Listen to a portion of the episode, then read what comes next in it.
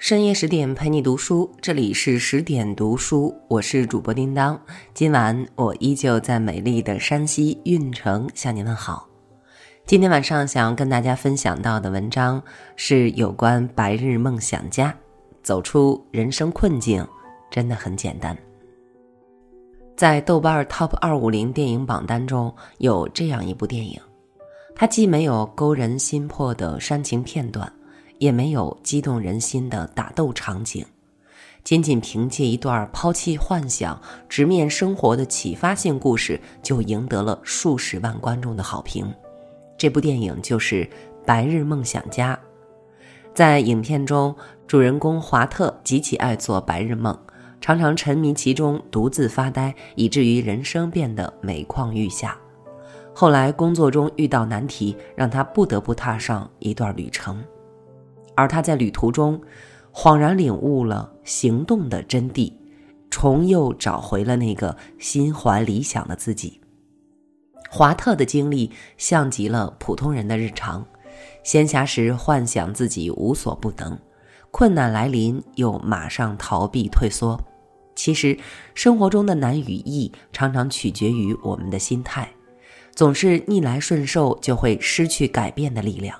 生存空间也会被无限压缩，敢于向前迈步，才能在生活的困境中开辟出属于自己的一方天地。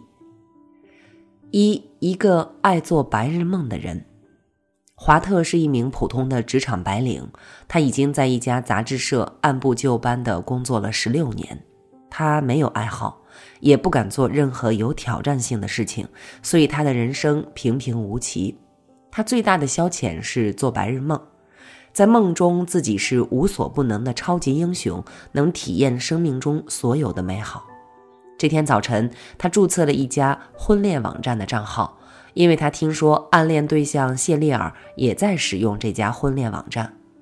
他没有勇气和谢丽尔约会，便想通过网络慢慢接触。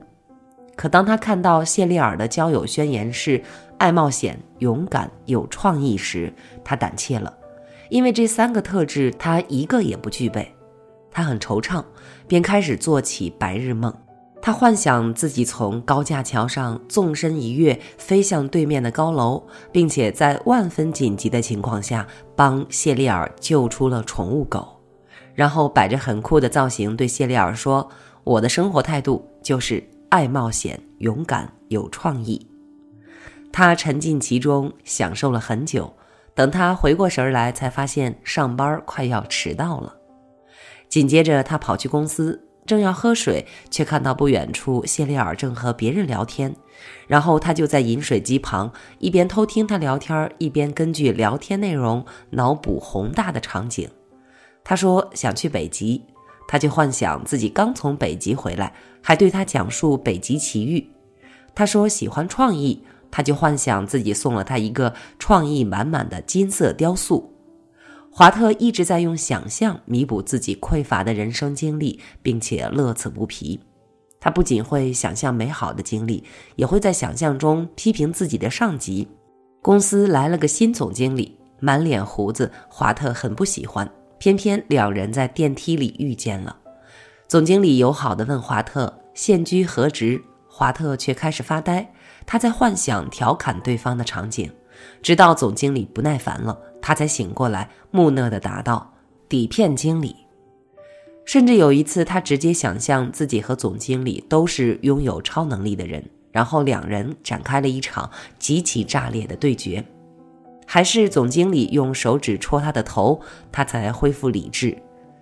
华特每次神游天外，都会引发其他同事的好奇，他们甚至会拿别针儿或者果皮儿丢他，看看他是否有反应。久而久之，他成了别人取笑和捉弄的对象。幻想是人生的麻醉剂，一旦你习惯麻醉自己，真实的感受将离你而去。要知道，梦中的超能力解决不了现实问题，想象中的世界也撑不起你的人生。如果一个人总是沉溺在自己的想象中，那么人生之路必然会陷入困境。二，一个被逼无奈的行动者，华特对生活并无期待，他只想在自己的小天地中安稳的生活和工作。可他的工作好像特意要逼出他的潜力，好让他的人生能够精彩起来。华特有一个搭档叫尚恩，是个摄影师，专门负责拍摄照片儿。每一期杂志用到的照片儿都是尚恩拍摄，再经华特冲洗，才打印在杂志上。但尚恩的拍摄行程飘渺不定，所以他总是把拍好的照片寄到公司。这次也不例外，他早早就给华特寄了二十五底片封面照片儿。奇怪的是，华特在包裹里只看到一个皮夹，没找到二十五底片。总经理决定换封面照片儿，但尚恩发来电报说：“请务必使用二十五底片，因为这是我最好的作品。”总经理尊重尚恩的决定，这可苦了华特。无奈之下，华特只能冒险去寻找尚恩，可他不知尚恩的踪迹。于是他鼓起勇气向谢丽尔请教如何找人。谢丽尔细心地教他从快递单上找地址。最终，华特确定了一个地址——格陵兰。然后，谢丽尔鼓励他走出去，说：“拿出勇气，走向未知。”临行前，租的房子到期了，母亲喊他搬家。整理东西时，他看到了年少时拍的照片那时他梳着帅气的发型，穿着很潮的衣服，还在滑板大赛上获得冠军。可随着父亲去世，他开始赚钱养家，就逐渐变成了一个目光呆滞、死气沉沉的上班族。看着手中的照片，想着当下的工作，过去的梦想在激励他。此刻的困境又在逼迫他，他没有退路了，终于踏上了寻找上恩之旅，下定决心要直面人生的难题。有句话说得好，一个缺乏勇气的人，只有在被逼无奈时，才能打破自身局限，走上成长之路。多年前，华特在被逼无奈之下学会了赚钱养家，此刻华特又在被逼无奈之下。学会了直面惨淡的人生。俗话说：“不逼自己一把，永远不知道自己的潜力有多大。”没有谁的人生是一帆风顺的。与其被生活推着走，不如主动向前奔跑。一味的退缩只会蹉跎时光。勇敢打破困境，才是人生该有的姿态。三，幻想使你沉沦，行动方能重生。万事俱备后，华特就出发了。他根据快递单上的信息，先坐飞机到格陵兰。一下飞机，就在机场找到了尚恩收快递的便利店。可惜，尚恩已离开多时。但爱好艺术的尚恩在这里帮别人拍照，交到了朋友。所以，当尚恩说要去拍摄海水时，朋友便自告奋勇开直升机把他送到了一艘船上。尚恩的朋友对华特说：“我也可以开直升机把你送到船上。”在船上，华特看着广袤无垠的大海，感慨万千。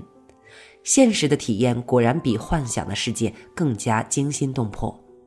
可命运仿佛在和他开玩笑。四个小时前，尚恩又乘坐其他船去了另外一个地方。但勇敢起来的华特这次没有失落，也没有陷入幻想，反而和船员交朋友，还观赏了银色的雪山和明媚的晚霞。这次远行，华特本人都感到吃惊，他第一次感觉握住了人生的主动权。可惜现实容不得他体验生活。第二天，同事给他打电话说，还找不到二十五底片，总经理大怒，已经开始裁人了。华特赶忙回去解释，可随即他也被开除。失落的他又准备走神儿，但这次他没有沉溺幻想中，而是马上制止了负面情绪。有了实际经历的华特，已经从一个幻想派变成一个不折不扣的行动派。后来在和母亲闲聊时，他偶然得知尚恩正在喜马拉雅的最高处拍雪豹。于是华特马上就去了喜马拉雅的山巅，询问尚恩二十五底片的下落。原来尚恩把二十五底片放在皮夹的最里层，只是华特一直没有翻看皮夹。最后，华特把二十五底片送到公司，还一改之前畏缩的态度，指出了总经理没有方案、只会裁人的缺点。几天后，他在领取离职工资时又碰见了谢丽尔。这次他不用幻想了，因为他这段人生经历就足够勇敢、足够有创意，也足够冒险，所以他勇敢牵起她的手。原来谢丽尔早已对他倾心多时。这段迟来的爱情给两人的生活都增添了一抹亮丽的色彩。真正能困住一个人的，其实是自己的怯懦。只有行动起来，才能走出新的人生轨迹。行动最初只是迈出微小的一步，可一旦穿越风雨，心中就会生发出无穷的力量。每个人的成长本质上都是量变引起质变。所以，只要你不停地向前走，就能在不经意间蜕变成一个全新的自我。伏尔泰说过：“人生本就是行动的，就像火总向上腾，石头总是下落。对人来说，一无行动就等于它并不存在。”纵观华特的经历，他从陷入困境到掌控人生的转折点，就在于被逼无奈之后的那段旅途。曾经，我们一直以为陷入困境的根源是认知浅薄，可华特告诉我们，只有背对生活、不敢行动的人，才会陷入生活的沼泽。行动起来，认知就会在行动中提升，改变的力量也会随之生发。一旦你下定决心奔跑，你的人生就已经开始向上转变了。因为一个人真正的成长，靠的从来不是运气，而是在行动中持续不断的积累。所有的落寞与浅薄，都是因为止步不前；所有的繁华与深刻，也都隐藏在行动之后。唯有驰而不息，大步向前，才能给沉闷的生活注入新鲜的空气；唯有摒弃幻想，做一个行动者，才能体验到人生旅途中的波澜壮阔。